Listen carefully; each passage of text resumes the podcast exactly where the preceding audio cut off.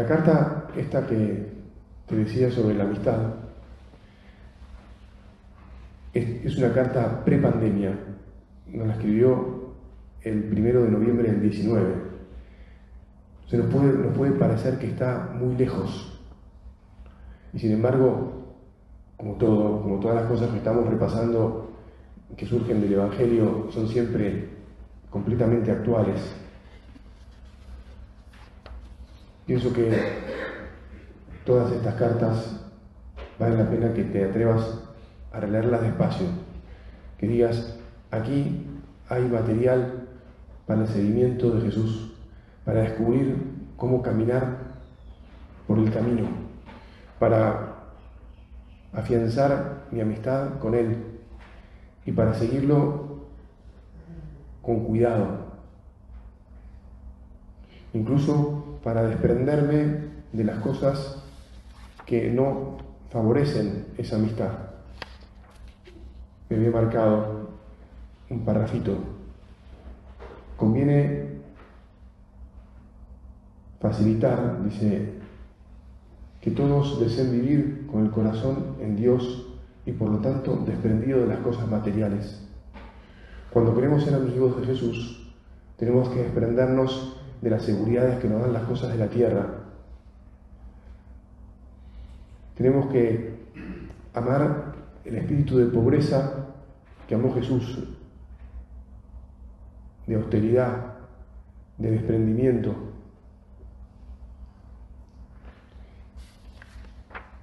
La confianza en Dios se da en la medida en que nos olvidamos de confiar en las seguridades humanas, en lo que los hombres ponen, en las que los hombres ponen su, bueno, su seguridad, su confianza.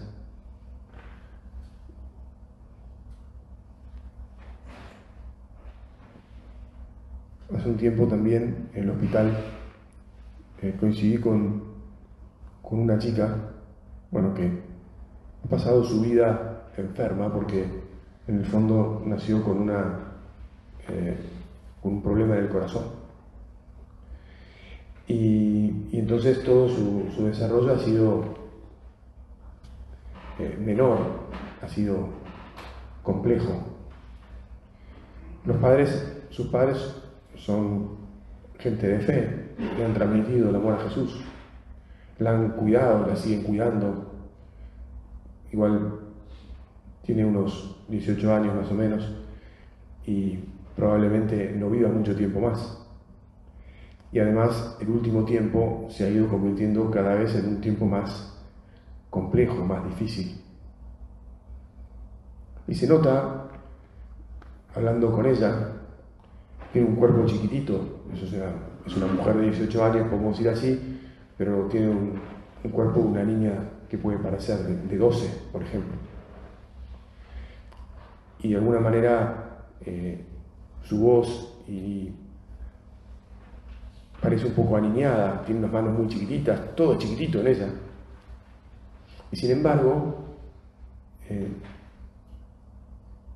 el esfuerzo por superar mm, las dificultades de salud que ha tenido a lo largo de su vida, la, la han hecho madurar y uno puede tener con ella conversaciones bueno, que llaman mucho la, atención por su comprensión. Y la vez pasada me decía, Padre, ¿por qué es que cuanto más me acerco al Señor, Él más me, como más me exige? Yo ya estoy muy cansada.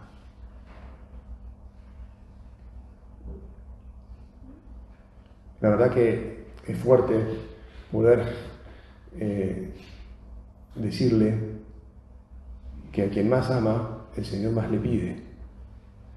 Que al Hijo eterno, con quien evidentemente, de quien evidentemente era más amigo que nadie, le pidió todo. Que el amor de Dios es así. Nosotros, acercándonos a Jesús, haciéndonos amigos suyos, también podemos palpar que tenemos que desprendernos de las seguridades humanas y que tenemos que olvidarnos de los criterios o de las maneras de razonar muy, nuestras y pedirle que nos ayude a, confiar de tal manera que nos adentremos del todo por el seguimiento a Él y de esa manera vayamos firmes en el camino al Padre.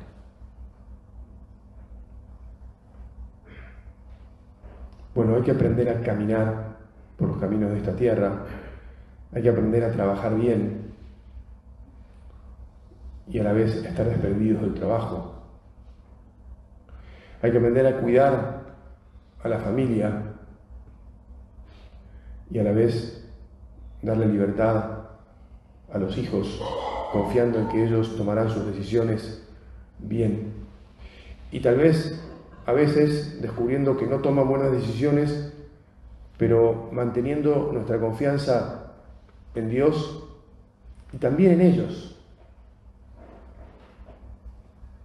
Jesús siguió confiando en los apóstoles, aun cuando los apóstoles le mostraban, le mostraron que varias veces se equivocaban y hacían las cosas mal. Y pretendían eh, soluciones que no eran las que él estaba enseñándoles. ¿Quieres que pidamos que baje fuego del cielo y los consuma? No, no, Santiago y Juan, ustedes no entienden nada. No ustedes no saben a qué espíritu pertenecen. O Pedro, que en el momento culminante, cuando Jesús está a punto de entregarse, tampoco entiende nada. Y saca una espada y pretende una espada que evidentemente no sabía manejar muy bien. Pretende hacer una especie de defensa ridícula, termina cortando una oreja y, ¿Te imaginas ese, revuelo ahí? Es, curioso lo que cuenta el Evangelio.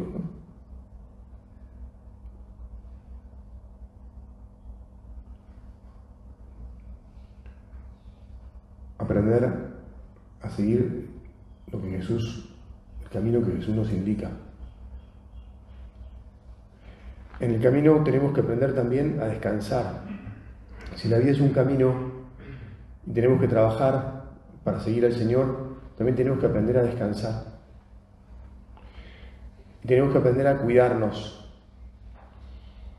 Al mismo tiempo que vivimos entregados y vivimos, digamos, sin pereza, sin aflojarnos, pero cuidándonos. Cuidándonos significa también muchas veces eh, mortificarnos, ¿verdad? Puede gustarnos tomar un poco de vino, que en su justa medida estará muy bien.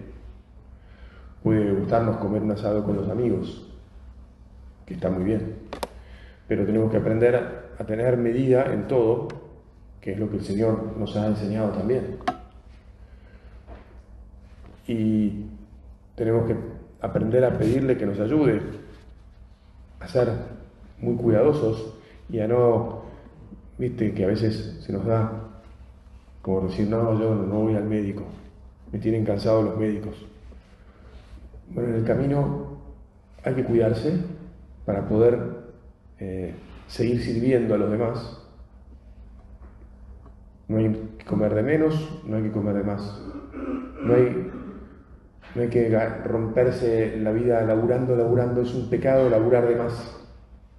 Porque además es como confiar en que uno este, mm, va a salir adelante por su laburo nada más, ¿no? por su poder de trabajar tanto.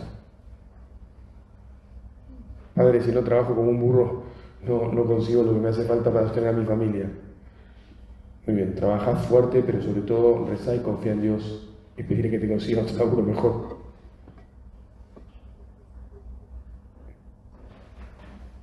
y no quieras después, porque lo que suele suceder también con los hombres en este camino es que nos, nos aparecen este, bifurcaciones mentirosas. Cuando uno empieza en el camino a hacer las cosas bien y entonces lo que quería era mantener a su familia, y después cuando le va bien empieza a decir, bueno, ahora lo que quiero es vivir mejor y cada vez mejor, y entonces la codicia hace que uno lo que quiere es empezar a acumular cosas. ¿Cuánta gente conocerás? No que esos que tienen millones y millones que nunca van a poder gastar, sino gente más o menos normal como vos, pero que ha perdido el foco y que no se sabe bien ya por qué trabaja tanto.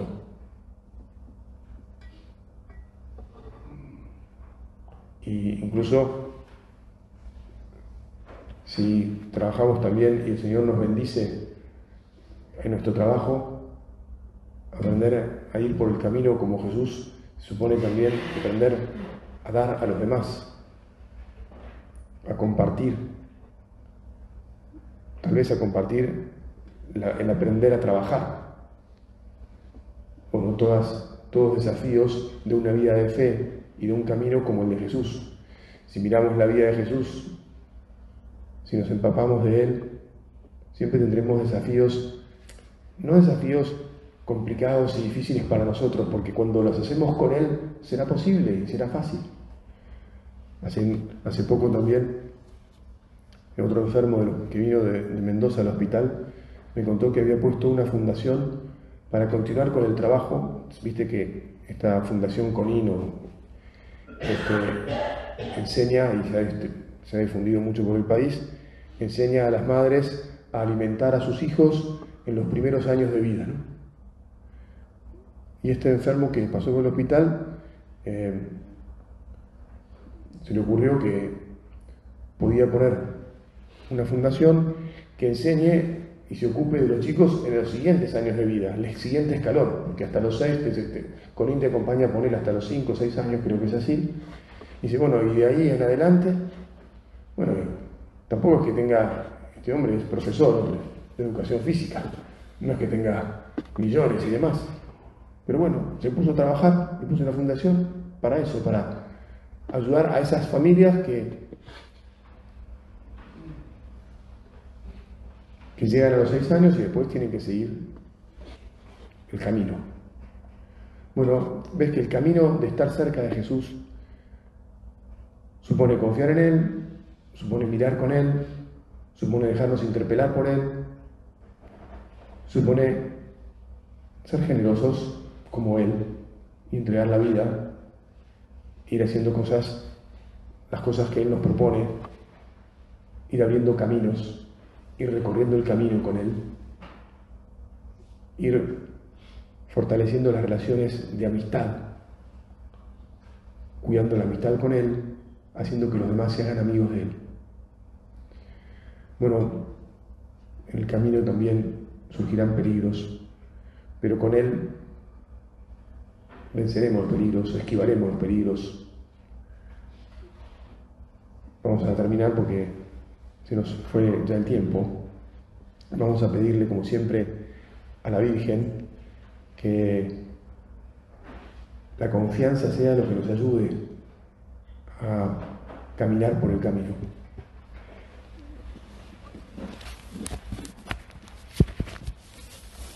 Cuando se enteró, y ya lo dijimos ayer, cuando se enteró que iba a ser la madre, ella confió que el mismo ángel, que el mismo Dios que le daba esa misión increíble de la que se consideraba profundamente indigna y que la excedía completamente, se ocuparía de llevarla a cabo, digamos. ¿Yo qué voy a hacer con todo esto? Bueno, que nosotros estemos convencidos de que el Señor nos va a mostrar el camino y Él nos va a, a llevar, nos va a dirigir nos va a animar, va a estar siempre con nosotros para que podamos recorrer el camino, que tengamos la seguridad que nunca nos va a abandonar, que al contrario, caminando junto con nosotros nos va a ser un camino maravilloso que un día nos permitirá abrazar nuevamente a nuestro Padre del cielo. Te doy gracias, Dios mío, por los buenos propósitos, afectos e inspiraciones que me has comunicado en esta meditación. Te pido ayuda para ponerlos por obra Madre mía Inmaculada, San José, mi Padre y Señor, Ángel de mi guarda, intercedan por mí.